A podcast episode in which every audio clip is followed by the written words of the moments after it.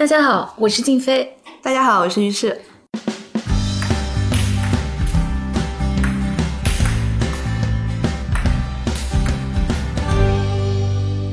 啊，今天是我们乒乓台的特别节目，因为马上我们就要迎来一场盛事，就是三月十二号将举办的奥斯卡金像奖颁奖活动。所以呢，我们破天荒的进行一下非法独彩活动。其实呢，特别巧，就是我们昨天晚上是刚刚听到了柏林电影节的这个呃闭幕仪式，看到了一份长长的获奖名单。但是呢，很多人都会有一个疑问，就是说为什么柏林电影节公布的这些电影得奖的电影，我们一部都没有看过？但是呢，就是奥斯卡金像奖下个月就要开始公布的这个名单，基本上我们都能看到。这种大的电影节呢，每年其实一般呢起头的都是柏林，呃，我们。柏林是在二月份的时候开始做这个事情，那么再接下来呢，很快的我们就会迎来三月份的奥斯卡，然后奥斯卡之后呢，就是五月份的戛纳，然后到了下半年就会有九月份的威尼斯，如果我没有记错的话。所以每年的这个比较大的电影节呢，它都是走这样的一个循环的路子。那每个电影节自己选片和甄片的标准和流程也不太一样。嗯，像。嗯，我们现在马上要开的这个九十五届奥斯卡呢，它的这个影片呢是有一些在院线上映的标准的。对，就是参选的电影一定是要在过去的一年里面，从一月一号开始到十二月三十一号，至少要在洛杉矶地区的影院里面上映七天以上，才有可能参选奥斯卡金像奖。呃，有一些影片呢，它在院线放映完毕了以后，制片厂呢还会把它再拿到其他的平台上去，比如说他会把这个片子放到流媒体上，嗯，啊，或者再出 DVD。啊，再从其他的呃，或者把这个版权卖给电视台，那我们就能够从其他的渠道看到这些影片。嗯，对，嗯。然后我们如果看这个名单的话呢，其实有很多我们已经之前都讨论过的，嗯，比如说像《瞬息全宇宙》这个片子，就是在过去的大半年当中已经是一个热点的话题，包括杨紫琼也已经已经拿了一个奖，对不对？对这部片子，我要说一下他的那个制片公司。嗯哼，其实他这么成功，跟他这个新锐的制片公司有很大的关系，就是 A Two Four。嗯哼，A Two Four 其实成立了大概只有七八年，在这个北美的一家制片公司，它是做独立电影的，然后它整个的策划和发行就非常的厉害。嗯嗯，那你觉得他这次还会再拿到最佳女主角吗？你要我猜，我们要下下赌注吗？我们现在就要开始进入下赌注的环节，因为就是很多人都会说，因为呃杨紫琼是这一次提名当中的唯一的一个亚裔，而且之前亚裔也没有拿过最佳女主角，所以很大的胜算就是在这里。你觉得呢？这要看呃，这个我觉得不太好说。A Two Four 这个制片公司啊，它之前就操盘过一个亚裔故事的项目。嗯，是前两年的时候有一个非常小众的电影，有一个比较冷门的题材，嗯，是讲这个华人家庭的故事，是 Aquafina 主演的，叫《别告诉他》，你记不记得？我没有看过，你没有看过啊？没关系，但它就是一个全部讲中文的电影。然后那个小女孩呢，她是在美国读书，她回到中国，发现奶奶得了癌症。那中国人的传统就是你别跟他说他得绝症了啊，你都不能说。他作为一个在美国长大的小孩，他就对这件事情，对他说怎么可以这样？你他都没有知情权吗？啊，其实就是在讲这个文化冲突。那这个题材在放在北美来看，就是非常非常小众的一个题材。一般人会觉得说这种题材太冷门了，没有人会 care。但是 A Two Four 就把它运作成了一个在票房收益和呃奖项上面都非常不错的影片，所以。这个《瞬息全宇宙》其实其实是他运作的第二部华裔题材的影片了。不过说老实话，我觉得《瞬息全宇宙》在我看来，它的华裔的这个部分并没有那么的突出，没有像你前面说的这个电影那么突出。其实还是蛮突出的，因为嗯，独立制片公司，我觉得说它这个故事的内内在的一个题材是在讲华人家庭内部的母女关系，对对吧？但是这个母女关系并不只是在亚裔当中的呀。还还不太一样，我觉得华人的那种病态的母女关系，跟西方的那种亲子故事还真的是差别挺大的。那今天还有一部动画片，其实也是讲这个事情的，叫《青春变形记对对对对对，我很喜欢那》。个。对对对，嗯那个影片也很可爱嘛。我觉得那个片子就比较的，就更加的亚裔一点。嗯但是这些影片你会看到，一个是它是独立的制片公司运作出来的，嗯所以它其实是比较贴近当下的年轻人的这个口味的。还有就是真的是受社交媒体的影响、话题性的影响很大很大的。相对应的，我可以举一个例子啊，比如说，如果是老牌的好莱坞的制片厂操盘的，同样是做亚裔题材的，我给你举一个例子，也是杨紫琼演的，叫《摘金奇缘》，好像是华纳拍的。我就我我是抱着有点猎奇的心态去看的，嗯因为你作为一个就是北美的就是主流市场，它一般是就这种题材是不在他们的眼界之内的，嗯你很难把这种边缘题材运作成一个主流电影嘛。嗯然后，但我抱着猎奇心态一看呢，你就会发现老牌的制片厂，它同样是想讨好这个群体，同样是想做这个题材，但是呢，就是做的出来的成品效果就差别非常大、嗯啊，还是 A to Four 受欢迎要很多。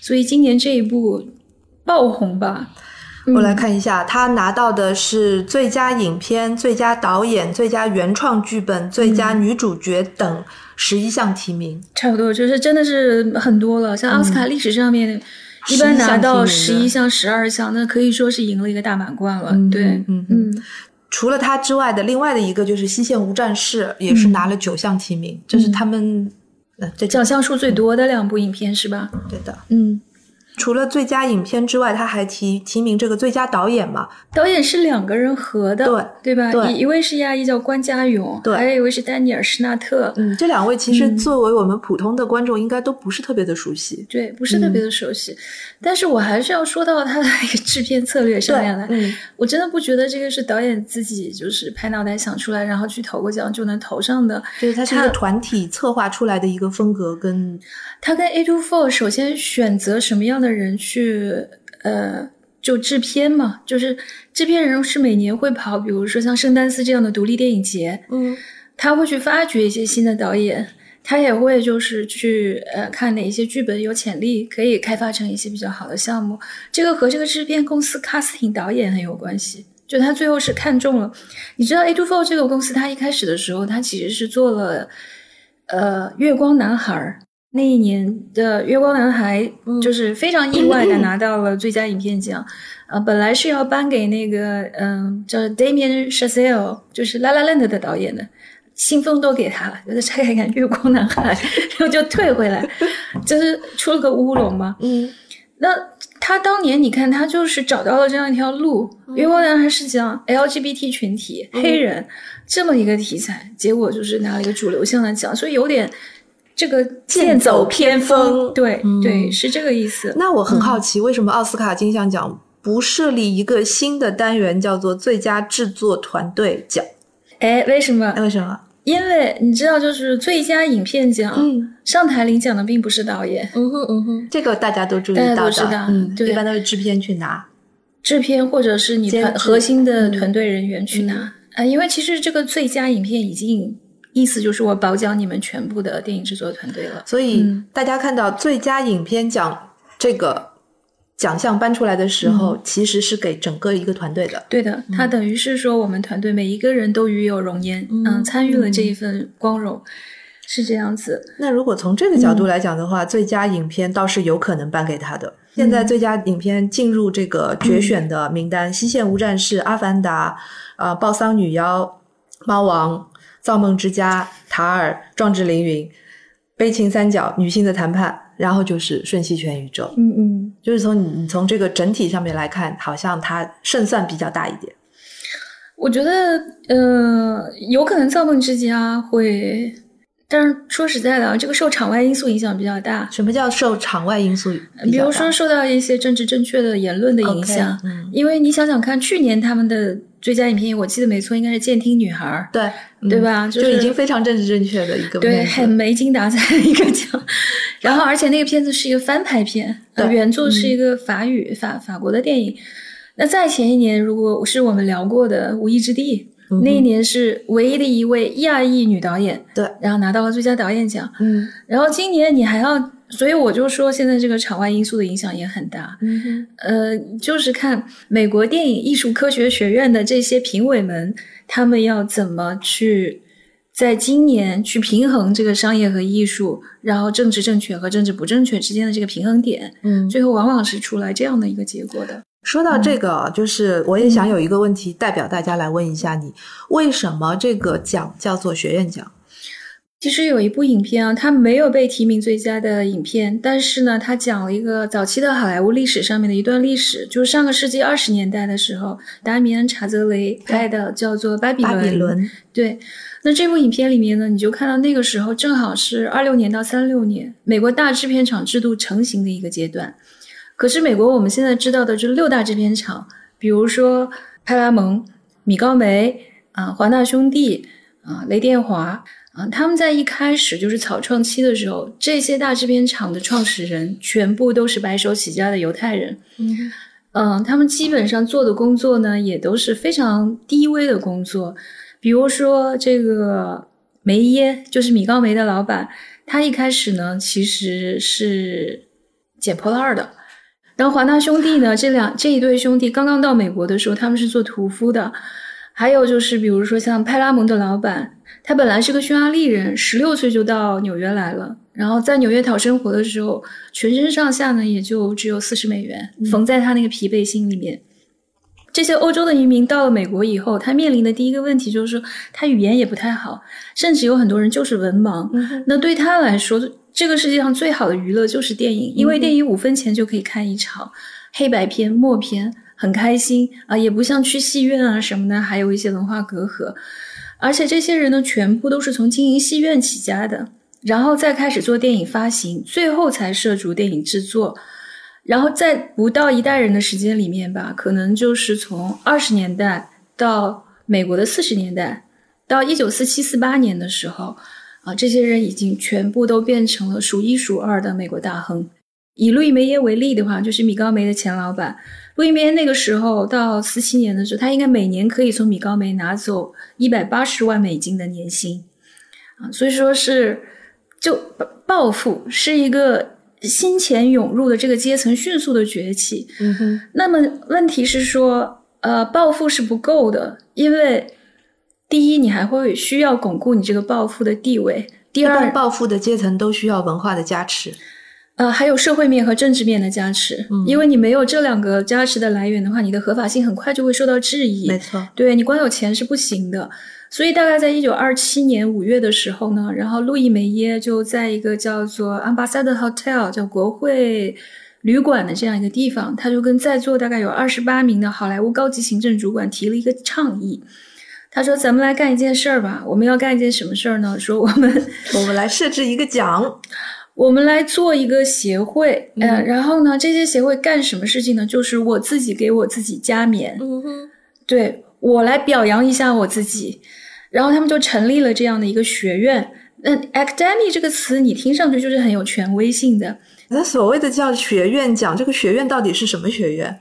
它的全称应该叫 “Academy Motion Pictures and Science”。所以，那翻成学术奖可能会更更搭一点。是的，因为对于这些新兴的暴发户，以前曾经都是文盲的，口袋里面只有十几美元买不了一份三明治的好莱坞初创大佬来说。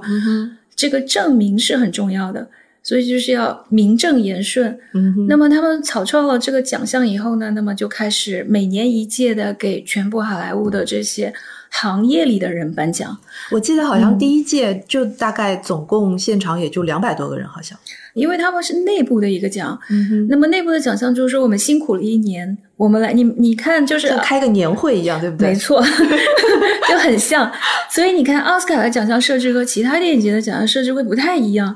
它除了最佳影片提名以外，它会是按什么分的？它其实是按工业流程来分的。是的，对吧？嗯。比如说它会有这个最佳剪辑，对啊，然后它会有最佳声音设计，它会有最佳美术指导，有最佳摄影。那这每一个职位后面对应的是一个一个的工会，就是一个一个的 guild 工会。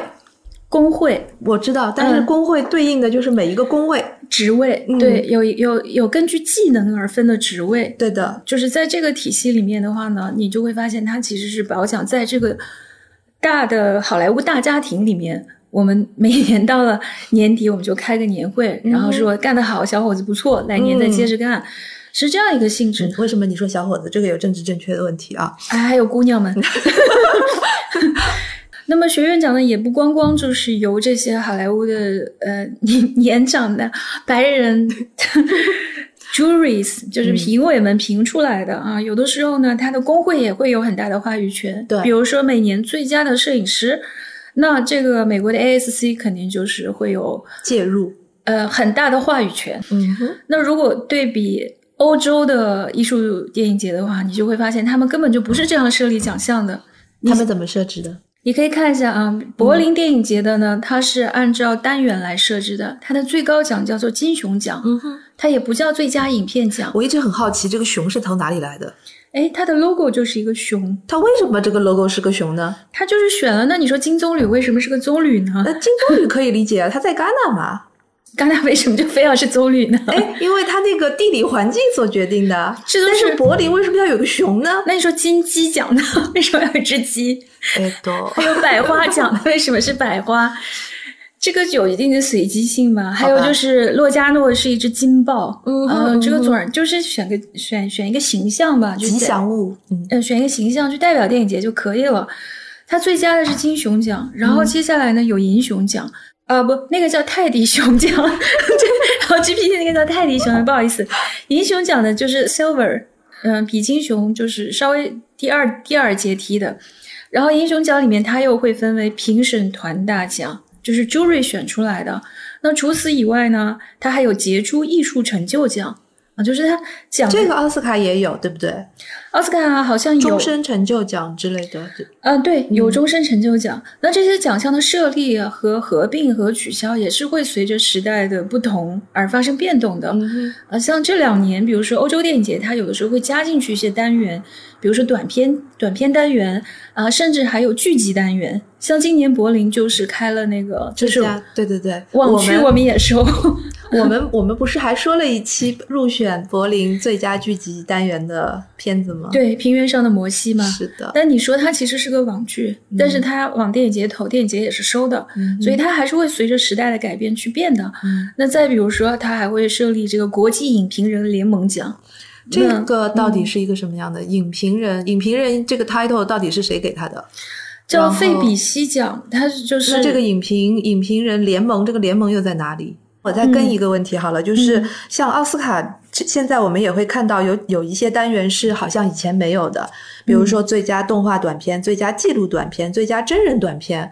我都很好奇，就是为什么要设置这一些短片类的奖呢？短片奖我记得是有，因为戛纳也有，戛纳是很早就开始收短片，但它这个短它是有比较严格的时长限制的，比如说二十分钟以里以内，嗯，它也算是短片，嗯，比如说它就是只要你比正常的剧情片短，都算短片，但你可能已经有六十分钟长了，嗯，它还是叫短片，就是看你的片子能拍多长，你就投哪个单元，它是这样子的。嗯，那说回这个九十五届奥斯卡奖，看这个决选名单，你有一个最大的感受是什么？我们就说长片好了。好，我们即便是看那个最受欢迎的、最 popular 的最佳影片提名的这这个大概十几部，对，一二三四五六七八九十十部，这十部嘛，对吧？呃，唯一能在大陆院线看到的电影就是《阿凡达》，嗯，啊，它首映就是在中国大陆上的。所以我们看到了，在去年年底的时候，然后还有《壮志凌云》，就是《壮志凌云》是有中资的，就是这两个都是属于大片儿。对，这两个是标标准准的超级大片。嗯哼，而且你没发现吗？这两部都是续集。对，就是之前就有一个前作了，现在又拍了续集。可是现在电影院为了招徕观众进去，唯一的手段就是拍这样的大片。大片的这个概念就是 blockbuster。这个这个概念呢，其实也是就是好莱坞传统制片厂啊，为了这个争取观众，然后做出来的一个概念。它至少要满足，比如说高预高预算，然后大明星，大明星就占掉了高预算的。说的也是啊，然后又高的这个发行费用，那这样子的话，它肯定对全球的票房有一个很硬性的要求。比如说你没有达到二十亿的话，这个片子就亏本。虽然叫二十亿。就全球票房的总收入。嗯，嗯阿凡达一开始预期的全球票房总收益是在二十五亿，但它在中国开画了以后，反正就是没有它预期的好，后来好像是停在了十几亿。嗯哼，对，那它其实真正的思路啊，它就是它这个营收，它是一个生意的思路，它也不是做电影。嗯如果卡梅隆要把《阿凡达》一下子拍成九部的话，我就很好奇，现在是不是流媒体是把电视剧当电影拍，是不是大荧幕就是把电影当电视剧来拍？我觉得拍九部实在是太多了。其实你想想，就是第一次，嗯、拍这个视觉导向的这种大片，应该是一九七七年《星球大战》，他当时一下子就拍了三部，作为一个三部曲推出的。嗯，三部推出了以后，他说我再拍三部是前传，嗯，这就六部了吧？对然后前传拍完了以后，我再给你拍三部后传，，OK，这加起来不就九部了吗？嗯啊，所以它就变成了一个你，但是你想，一九七七年到二零二三年，现在星战这个 IP 居然还在还在不断的产出新的东西，你可以想象，就是从 IP 运作的角度，它怎么可能是一部影片能够达到的效果？嗯哼就刚才我说的那些，其实都是旧好莱坞的陈年往事了。但是从新好莱坞开始啊，院线都在亏钱，但是为什么大家还在乐此不疲的拍呢？因为不从票房上面回收的利润，全部都是靠这个 license merchandise 来回收的，就是授权品。真正挣钱的是零售业。那走这条路，最开始走这条路的其实是迪士尼。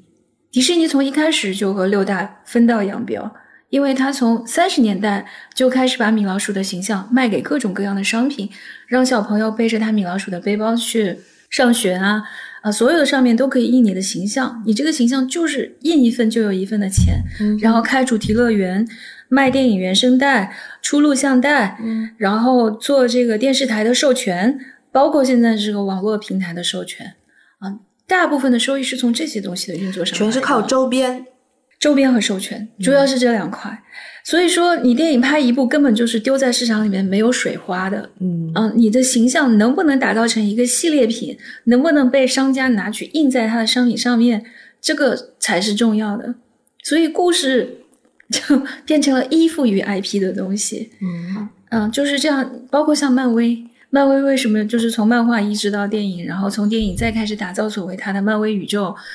我我其实现在蛮同意马丁斯科塞斯那个时候说，他说漫威电影怎么能被叫做 cinema 呢？它确实不是呀、它是啥呀？它就是电影是反而成了次要的辅辅嗯、不重要的东西了啊。重要的就是说，你看蝙蝠侠的这个形象，他的那个蝙蝠车能不能再做成玩具，然后再卖到全世界各地去？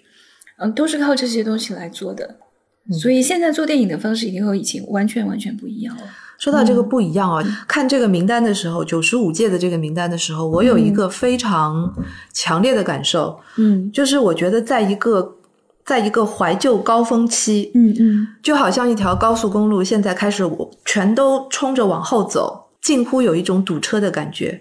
你看这个名单上面，猫王、梦露，然后巴比伦，还有就是没有进入名单的光之帝国，还有那个那个那个造梦之家。造梦之家，嗯对，就是这一些，其实你都可以看得出来，他们都把时间点聚集在电影的初创的阶段，而且呢，尤其是像巴比伦跟光之帝国这些里面，就是反复的，甚至是每一个电影里面都会提到从默片转到有声片的时候的这些电影从业人员的经受的这些挫折和冲击，然后呢。用他们的用光也好，画面的质量也好，你又可以充分的感觉到一种光环，就是当我们说到电影的初初开始的时候，好像它是自带光环的，然后这个光环又被现在的这个电影制作方式所加了这个滤镜，就更加更加的鲜明。尤其是像《光之帝》呃《光之帝国》和这个《巴比伦》嗯这两部片子，看起来简直就是一个。就是一个磕嗨了的一个怀旧的状态，嗯哼所以就是我我我很困惑，就是为什么在现在这个时间点，这个怀旧风会吹得这么的猛烈？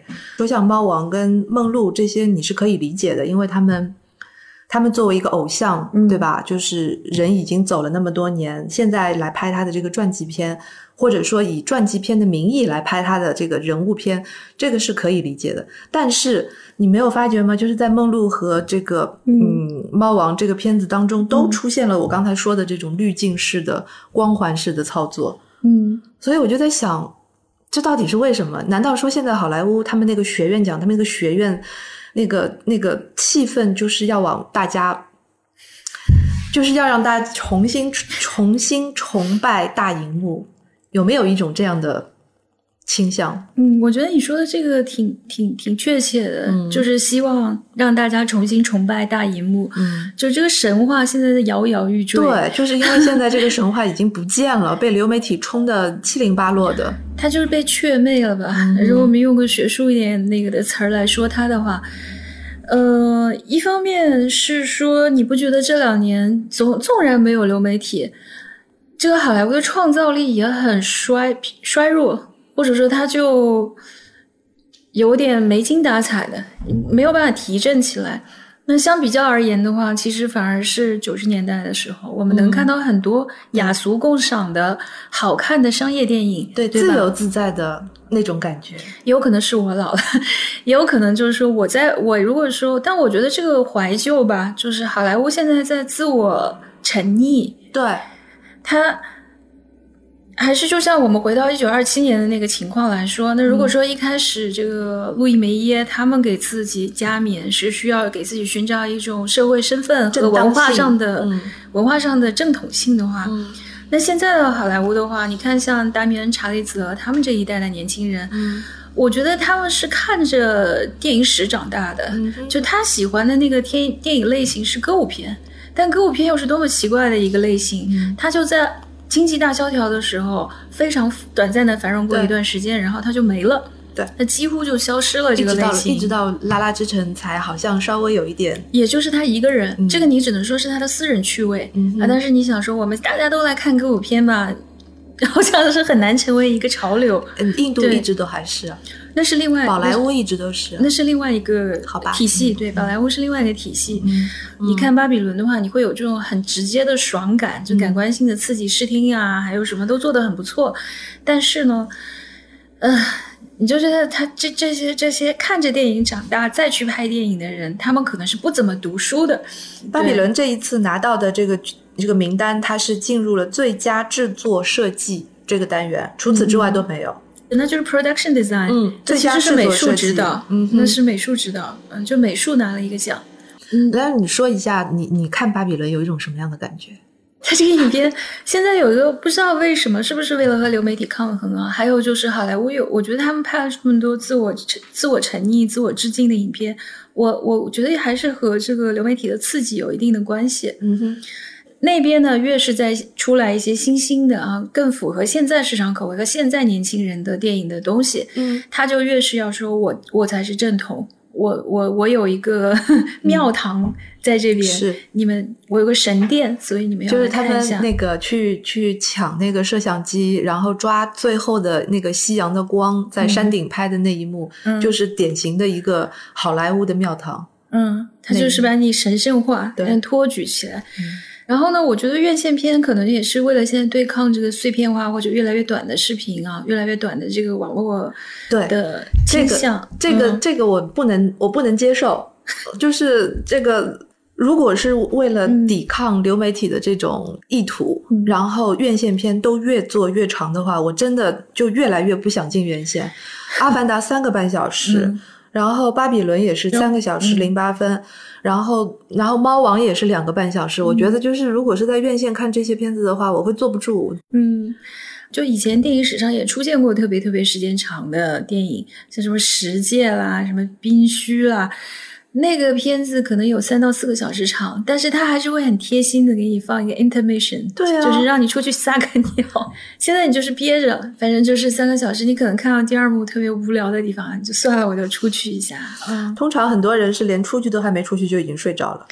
对，太长了，觉得就全程有一种很嘎的感觉，就是你知道他要在干什么，但是又觉得他用力过度，但是又没有被冲击到那种感觉。呃，我我是感觉到就是好像有一种浮浮光掠影的感觉，嗯因为他们最后两个人有一场戏嘛，就是我喜欢电影，为什么电影就像梦一样就可以逃走？我 这个，嗯，这个这个主题真的能撑起一个三个小时的电影吗？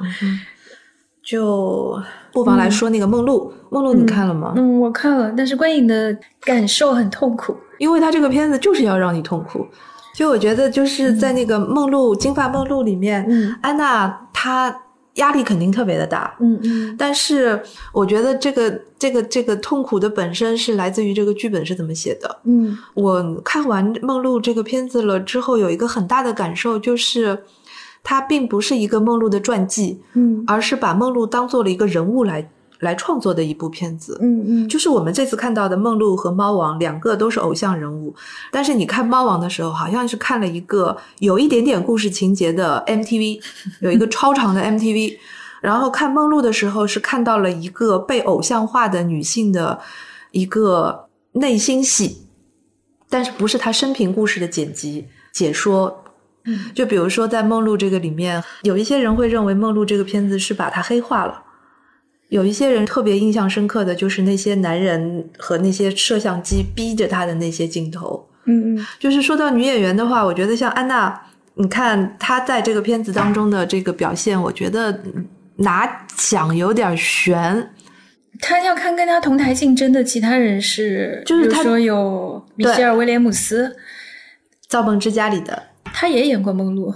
米歇尔威廉姆斯之前前演过《我和梦露的七周还是九周》，演过一个这样的对对影片。对还有凯特·布兰切特嗯哼，演了塔尔，嗯哼，对吧？也都是蛮强有力的竞争者。还有杨紫琼，还有杨紫琼，对对，我不知道为什么我当时看这部影片的时候，感觉他拍的有点贫寒简陋。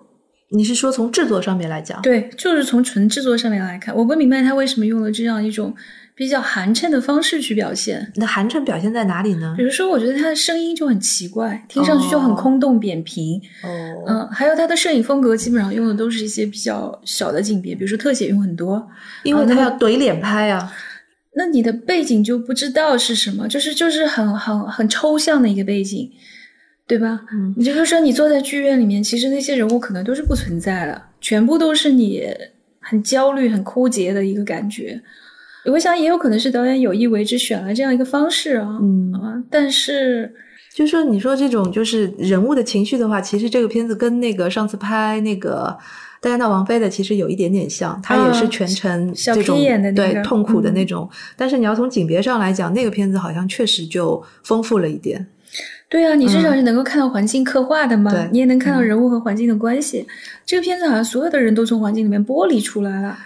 然后说到传记片的话，像今年《猫王》是个音乐人的传记片，然后那一年其实也有一个就是德波西奖，米亚，对，嗯就是 Freddie 的那个《波西米亚狂想曲》。那我觉得波西米亚要比它好得多了。好莱坞它也承担着一种文化职责吧，就是它每年过两年，它就会找一个人来拍一下他们的传记。嗯除了我们之前看那个 Freddie，然后我我我我猜他们很可能就是我们也看到那个影讯了，比如说他们马上要去拍桑塔格了，嗯，就是除了文化名人，猫王算是他们的一个文化名人，啊，嗯哼，然后接下来他们现在也要把枪口转到这个文艺界了。啊，就而且是离开电影圈，对吧？然后转到这个作家圈，嗯，也有可能他们会再接下来拍 David Bowie 或者是其他人，就他有一种要塑造这个，给这个文化殿堂上面去增加一些砖块的任务。电影本身就是他们制造自己文化神话的一个方式吧。那如果是从这个方式上来讲的话，这次参选的片子里面，我觉得最有意思的是塔尔。首先，塔尔看起来是一个人物传记片，嗯或者说是以一个一个大女主为主的一个片子，但是其实整个都是虚构的。嗯但是这个虚构又不是凭空的那种 fantasy 的那种虚构，而是一个基于性别斗争已经到了白热化的这种阶段的 文艺界虚构了这样的一个偶像。嗯然后他把性别颠倒了一下，把通常这个故事当中的男性直接换成了女性。嗯导演叫托德菲尔德。嗯，对，嗯托德菲尔德当时他有十五年没有拍没有拍电影，嗯他这个剧本是为了凯特·布兰切特度身定定做的，然后他就去找凯特，他说如果你不演的话，这个片子就不拍了，就没有这个摊儿。嗯然后后来凯特一看就很喜欢，就拍了，也演得非常的好，包括就是说他在这个片子里面的这些音乐，嗯，他们还专门为了这些音乐专门出了一个唱片。嗯，嗯，所以卖卖唱片了。所以就是从电影制作造偶像，或者说给偶像光环，或者说是政治正确，或者说是切中一些实笔这些这这方方面面上面来讲，我觉得塔尔都是一部非常有意思的创作，嗯而且很成功。嗯嗯，就比梦露啦和这个猫王，甚至比波西米亚这些都都都要更加的洒脱一些，因为他没有这个所谓真人的偶像的这个原型的束缚。嗯所以我个人我是很喜欢塔尔的，嗯而且我觉得塔尔一定会引起很多的误解。因为就是这样的一个大女主的形象，她明明就是一个男人的形象，而且是在一个，嗯，就是交响乐界嘛，就肯定是一个男人主宰的世界当中有这样的一个有这样的一个女人，然后这个女人能够获得她的声名的所有的方式又都是男人的方式，最后她也是因为所有的那、现在这种迷途运动当中的这些男性所受到的攻击，她是以同样的方式被别人攻击，我就觉得很有意思。但是这个角色让我想到什么，你知道吗？嗯，他让我想到希拉里·克林顿。嗯，我是觉得现在有一些女性，她能够在一个男权社会当中走到走到顶层的一个资本，这个东西变成了她的一个资本。嗯那性别议题又是现在当下就是 一碰就炸的一个议题，对吧？对啊，现在是不管是在线上还是线下，都是。就总而言之，这个电影让我觉得有一点点技巧，就是你在这个时候选了一个这样的主题来做吗，是，多多少少有一点点投机的感觉。其实也很冒险的。嗯，嗯就是我会觉得这里面稍微有一点点投机，就在主题和题材上面的选择上。那他处理的其实结果还不坏。那那最后我我我我是说，那么好吧，这是一个命题作文。命题作文这四个字，我觉得很有意思。嗯在这个片单里面，我觉得有好几部、好多部都是命题作文。嗯就除了我们刚才说的，就是好莱坞题材的、偶像题材的、性别意识题材的，还有一个命题作文，我觉得非常的明显，就是女性的女性的谈判，就是嗯，women's talking。嗯，这个到底现在应该是。嗯翻成女性的谈判好呢，还是翻成女性的谈话好？这个还没定了，因为就是因为还没有在中国上映嘛，所以它嗯翻成什么都是有可能的。嗯，就是它当然是有一个情节，但是这个情节其实是一个架空的一个环境，嗯嗯就是说在一个村子里面。这个农场里面，所有的女性历来都是受到男性的霸凌，但是这个这个这个有有些时候甚至是用药，有些时候甚至是会殴打致残。但是有一些女性因为这个被压迫了之后，被迫害了之后，生下来的孩子也可能是不归自己的。你看这里又有一点使女的故事的影子，对对，嗯，就是其实是个小成本的制作，因为它的景就是就是在一个村庄里面，有很多戏都是在谷仓里面拍的。所有的来讨论我们女性是应该留下来，还是说，嗯呃，留下来战斗，还是走的？嗯这这就是女性谈判的一个主题。嗯嗯然后他们村子里面不同的年龄、不同的性格的这些女性，就会来投票来做这件这个谈判，来讨论这件事情。所以整个这个片子其实是一个谈话戏，但是你又会觉得这些谈话的这个这个内容，就是从文本的角度来讲，这些话又好像不像是他们说出来的，是明显的是一个大学校园里面的女大学生和老师说出来的，嗯完全不像这个电影设置当中的一个一群文盲的女性说出来的话，所以我会有一种很很不能投入的感觉，就是我很出离。我看到他每一场戏的时候，我都会很出离。我我知道他在说什么，而且我知道他为什么用这个演员，因为他选用这个女演员，是因为他之前演过那些角色，所以大家能够接受他是那样的一个性格的形象。嗯嗯嗯，等于他利用了他一以贯之的那个形象的对的样子，是吧？嗯，所以你看到这些女演员的时候，你都很熟悉，因为你你看到的她一直都是这样。嗯然后她说出了一些就是很有在这个片子当中很有立场的一些话，但是这个话又说的很高级。嗯，就是是编剧和导演说的，不是角色说的。里面有很多的对白都很、嗯密度都挺大的，嗯。但是我又很处理，我觉得这个不是真的一个场景，嗯，就很奇妙的一种感觉，所以这才是真正的命题作文。所以塔尔和这个 Women Talk，嗯。我觉得 Talking 嗯。Women Talking，、就这两部片儿吧，我觉得都有点太主题先行了。嗯。就是他先是说我有一个道理要讲，嗯为了这个道理我传了一个故事，嗯哼，他也不说我先是觉得这些人挺有意思的，都不是从人物出发了嗯都不是从人物嗯。出发，就完全就是先先就为了讲道理而拍的电影嘛。然后这里面其实我觉得比较有意思的是有一个欧洲导演啊哈，鲁本的片子，就是《悲情三角》。《悲情三角》和这个叫什么伊尼舍林的《暴丧女妖》这两部其实是比较有欧洲味道的片子，嗯不那么美国。鲁本是前几年就是戛纳拿片拿奖拿的很多的一个导演嘛，他是从拍那个《方形》开始，还有《游客》一直是讲那个中产阶级内部的问题。嗯、这部他也是去年五月份先在戛纳电影节上了，然后现在又进了这个奥斯卡。嗯，就是我我真的觉得，如果放在整个奥斯卡这十部影片里面来看，最有意思的还是这两部欧洲电影。就但我觉得奥斯卡不会把奖颁给这两部，我觉得最大有可能的可能还是《造梦之家》。就是你从奥斯卡的立场上来讲，最有可能颁给《造梦之，家》。但我觉得我的赔率应该就，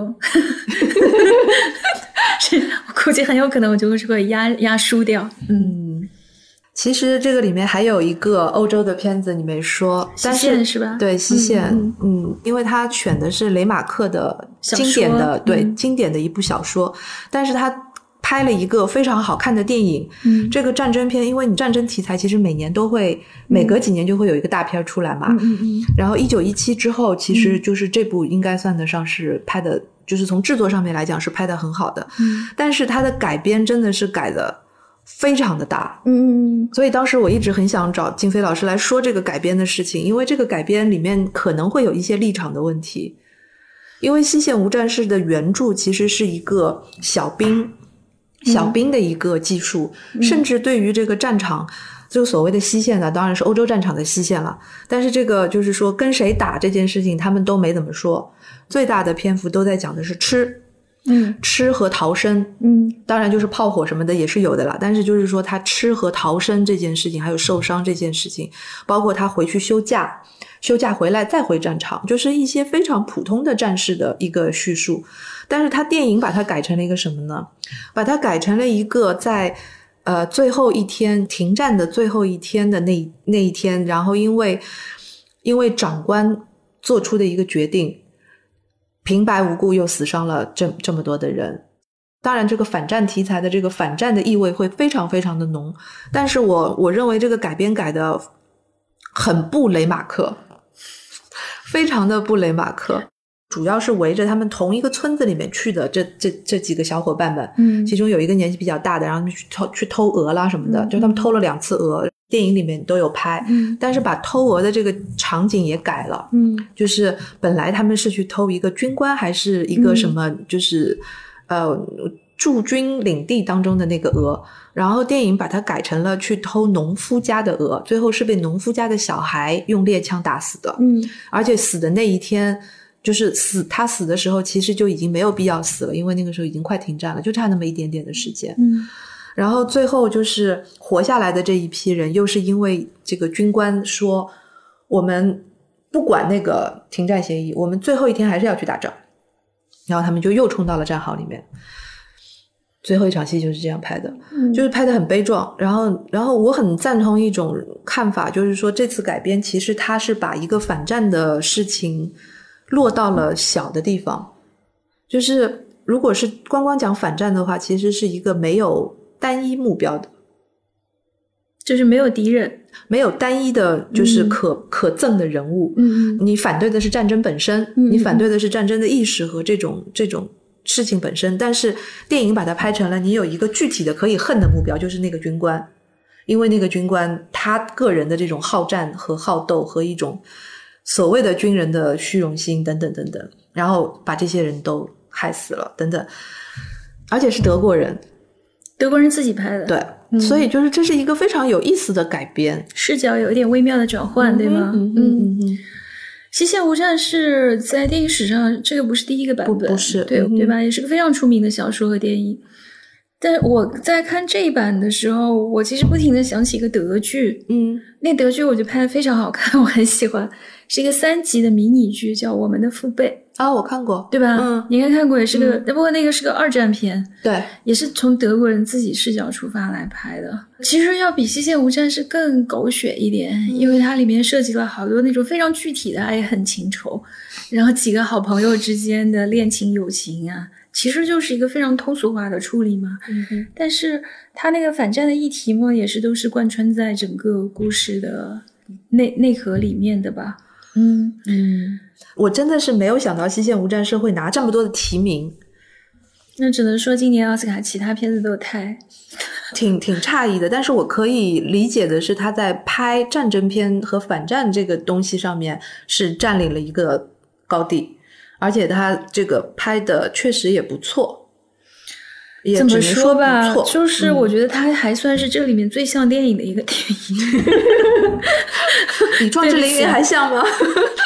我觉得这凌云已经很抽象了，你不觉得吗？就是他那种 影像的感觉，你我就很难分辨了，我是不是在看一个飞行员的模拟画面？对对对对，你有这种感觉吧？嗯就你说，我觉得说，你说现在空军让你就是去做一个模拟训练，估计也就是这样了吧？嗯就高度拟真，这种画面是非常就给人的感觉不是很电影吧？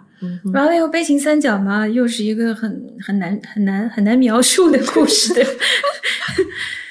对，就你说你就说吧，你说这十部电影里面还有哪一部电影看上去能够像我们习惯看的九十年代以后或者两千年左右的那种像电影的电影 cinema，也不跟我讲道理，就好好讲一个故事的电影，也不怀旧，也就是好就就是它了，是吧？所以你不把赌注压在他身上，我觉得，反正《造梦之家》和《西线无战事》可能是就是在纯 cinema 的角度啊来看的话，他们俩都是这第一梯队的，我会这样放。我真的是不，我真的不太希望《造梦之家》拿大奖。就是我，我跟我跟斯瓦伯格没有仇，但是我认为这个片子里面所所所传递的一种传统的价值观和那个家庭观，还有就是电影观过度美化，就这个是我非常就是觉得嫌弃的一点，我个人是不太吃得下这这颗药丸。我懂，我懂，我知道的。但是你要知道，他是斯皮尔伯格啊，他一向就是这样的。他八十年代的时候，他这个人就是这样了。你看，跟他一起的什么科波拉啊，就那个时候的好莱坞坏小子嘛，嗯还有这个马丁·西克塞斯啊，啊，那这都都是不一样。但斯皮尔伯格从来都是在意识形态上极端保守的。但是我认为在八十年代，就是这个片子里面最让人开心的是他手拿着摄像机去拍电影的那些片段。啊，是吗？对，那些是看着你真的觉得特别的开心，就是觉得这是一个电影人的梦想，电影人的什么，就是这个你都我都 get 得到。但是为什么他要花那么多的比例 放在这个传统价值观和家庭观上面呢？我就因为他相信的就是这些呀，好吧，这是他的信仰的那个东西。但你想，好莱坞那个时候七十年代也不是没有过反叛期的呀。他从五十年代拍《无音的反叛》，然后到六十年代拍《雌雄大盗》，七十年代出租车司机也都是跟新浪潮啊这种全球反殖民运动啊啥接轨。你看斯皮尔伯格电影里面有一丁点儿这样的东西吗？没有吧，零，对吧？零。他就是八十年代，对他八十年代消费浪潮起来了以后，他就是喜欢这种东西，他就是坚信一个好的基督徒应该这样生活，我们就是应该就是美好善良，然后就是过过，哪怕就是在他在这个故事当中，用电影的方式好像撕裂出来了一点啊、家庭内部的那种创伤。他母亲其实是有私情的，但就这样了，这也就是一个白人中产阶级小孩能够受到 最大的人生打击了。嗯，他在这个价值观上面跟别的几部电影实在相差太大了。嗯，所以从这一点上面来讲，我觉得要把最佳影片颁给他还挺悬的。不过，不过奥斯卡也有奥斯可能，很合他的路子。所以静飞老师在最佳影片单元投给了西线无战事《西线无战事》和造梦之家，造梦之家我我觉得他最有可能嗯得奖。然后我认为是《瞬息全宇宙》和他。不代表我我认为他最好啊，嗯我只是觉得奥斯卡评委他有可能会选这两部。嗯，这整个十部片子里面，其实我最喜欢伊尼舍林的《暴丧女妖》。这个大多数人都会喜欢。这个我觉得是是就看电影的观赏的愉悦度和刺激度和烧脑的程度等等等等综合上面来讲，这个是我看这些片子里面最舒服的一部。它包括它的节奏，嗯，它有趣味吧？对它还不是那个，就就跟这种它不是故就事比起来，事，对，就跟嗯他故事或者他寓言的那个趣味比起来，你就觉得《阿凡达》简直就是个儿童读物。阿凡达在我心目当中一直都是个儿童读物啊，《壮志凌云》在我心目中也就是一个少年读物啊。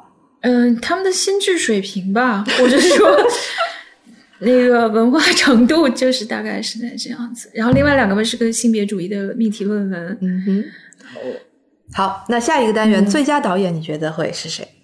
我看一下最佳导演的提名有鲁本啊，然后有关家勇和丹尼尔施纳特，但他们两个其实就是拍了一部片嘛。嗯哼，然后马丁麦克唐纳和斯皮尔伯格最佳导演，我还是觉得有可能，我纯粹从导演技巧上面来说，依然是斯皮尔伯格和麦克唐纳两个人吧。嗯哼，嗯，你不要看《造梦之家》，它的主题很沉浮，然后它的价值观也很保守，但是斯皮尔伯格的指导能力是毋庸置疑的，嗯，他的这种技术是超是非常过硬的，他可以把这样的一个故事拍得行云流水，他他就有点像好莱坞的张艺谋，他就拍的很标准，很很很典范，很楷模。嗯，在我心目中就是这样的。我把票投给马丁和斯皮尔伯格。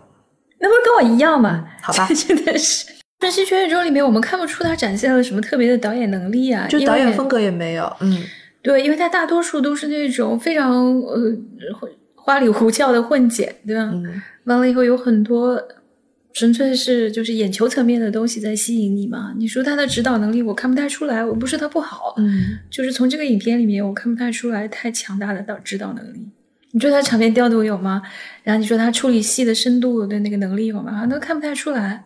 然后 Ruben 嘛，我是觉得《变形三角》肯定不是他最好的电影，就是这个这个这个剧作本身就有一点拉垮。他跟他之前的那个影片《游客》还有呃《方形》比起来的话，这部都有点模棱两可。对，啊，还有一个就是塔尔的导演，那我们还是把票投给这两位。对。嗯然后最佳国际影片有《西线无战事》《阿根廷一九八五》，嗯然后《亲密》，《亲密》我蛮喜欢的。嗯然后《安静的女孩》和《驴叫》，嗯嗯嗯，这个单元里面可能亲密跟驴叫的可能性大一点，但是驴叫呢，我个人不是很喜欢这部作品，嗯。别的方面就真的没有特别出彩的地方。嗯，亲密我觉得拍的还是挺细腻的，嗯。亲密那个导演之前拍过一部片子叫《女孩儿》，啊，是吗？嗯，那个片子也是他的吗？我是在电影节看的，对，也是他的。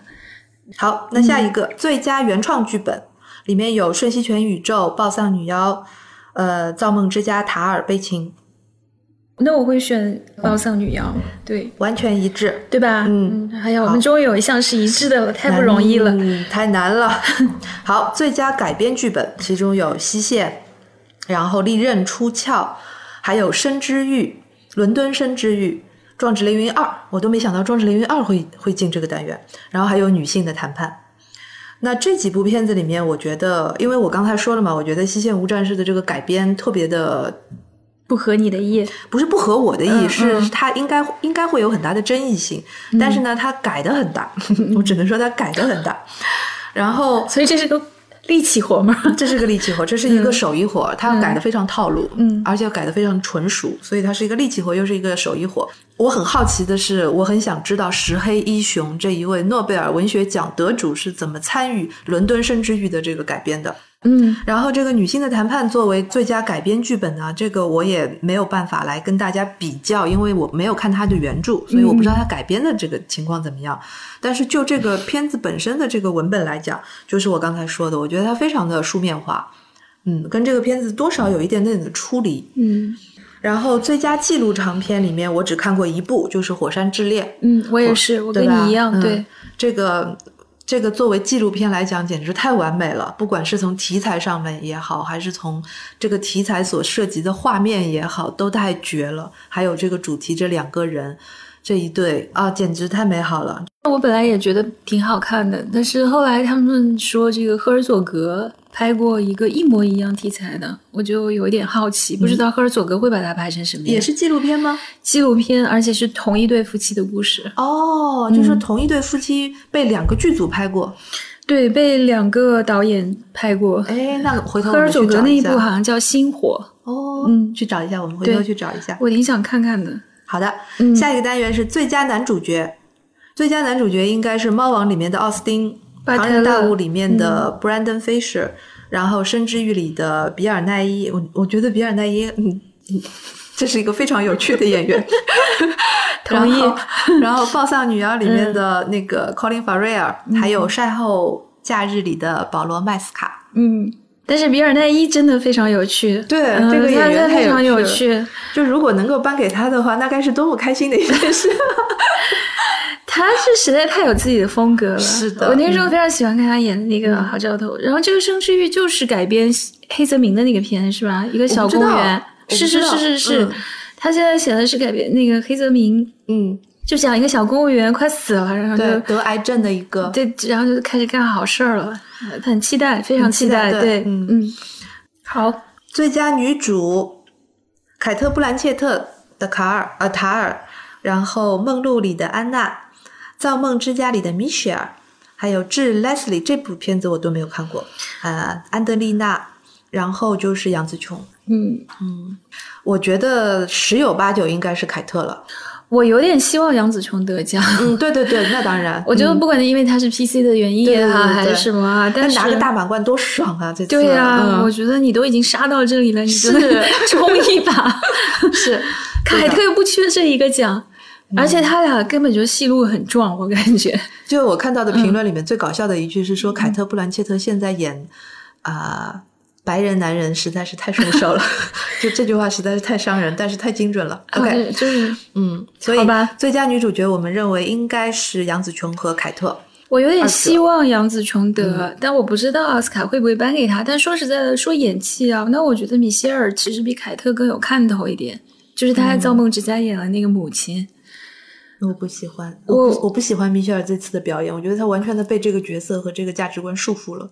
我觉得纯粹从演员的这个怎么说呢？就是他身上这种，因为你不觉得凯特演来，就是你就像你刚才说的一样，他是白人男性那种杀杀伐决断，对吧？你觉得他有什么突破的？你能想象他去演一个米歇尔这样的母亲吗？有点困难吗？对吧？但是米歇尔也演不了卡尔啊，嗯，对不对？你要这么说的话，那我们叫板。然后最佳剪辑，我其实挺希望给瞬息全宇宙的。就在他这个他所有的奖提名里面，我认为最名至实归的可能就是最佳剪辑了。对，有可能，非常有可能。对，然后像猫王的剪辑，我觉得就，唉。然后塔尔其实剪辑也剪得很好，嗯，也也不错，但是他的就是没有像瞬息全宇宙那么出彩。那最佳视觉效果，啊，那视觉效果肯定是阿凡达，要我我肯定投给阿凡达。他是嗯嗯嗯，我们不能就是说看看，就凭自己的对故事的好恶啊。嗯，他的意义是在说，这个他他他一个人在开一条道，就他以一己之力把这个道给你开出来了，这很这很厉害。你要承认他，你要承认他在这件事情上面的贡献。好，就包括很有可能他一个人就改变了以后所有电影的拍摄流程，我们以后不需要实拍了。全部都是拿虚拟资产，在一个虚拟的空间里面，你就去拍去吧，非常有可能会将来会变成这个样子。好，听静飞老师一句话，然后下面是最佳音效，又是西线，又是阿凡达，又是新蝙蝠侠，又是猫王，又是壮志凌云二。因为这些，因为这些影片就是非常的在声光电。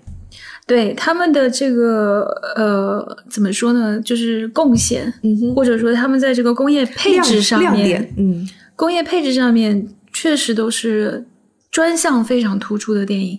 它故事就是为了能够突出它这些专项而写的，故事是辅要的，故事是不太重要的。嗯，关键是我们没有在电影院里面看到这几部片子，对，因为我认为所有的就是别别的就是奖项，你都可以通过别的手段，对吧？去了解一下。但是像最佳音效这样的，你必须要坐在一个电影院里面，你才能够感受得到。所以我们其实都没有发言权。啊，阿凡达我还是去了的。然后那也要很 对的，那你那一般一般家里面对家里面确实你很难啊，那要。声音设计师精心设计了很多东西，那个都是为五点一、七点一设计的。对呀，你确实没有办法在一个通过压缩过的文件上面体会得到，嗯，是很可惜的。你说是不是是因为疫情的关系啊？所以就是说出产量和这个就比较集中，就没有一些新的选项。对，肯定是有影响的，因为疫情影响了很多的大制作。呃呃，那不是吧？那阿凡达的制作也很大，《壮志凌云二》其实已经是推了的，有一些。我觉得倒也不是说这个，但是好莱坞的疲软已经疲软了好多年了。说实在的，不是光今年啊，看不到那个他今年这个片子真的是七零八落，有点不不成样子。我们就把这个锅让疫情去背吧。所以，我们对于奥斯卡的这个关注，其实还是以一个消遣为主。那希望这一次奥斯卡颁奖现场不要再出。不要再出一些奇奇怪怪的这个意外的事情，那它的收视率就更惨淡了。啊，去年确实是出了一个非常乌龙的事情，现场打人。嗯，压中了有有奖吗？压中有奖就是黑法师的甜品。嗯，我们是在黑法师的工作室进行的这个拍摄，所以有茶喝，有点心吃。好的，那我们今天的节目就到这边结束，拜拜。今天节目就到这儿，拜拜。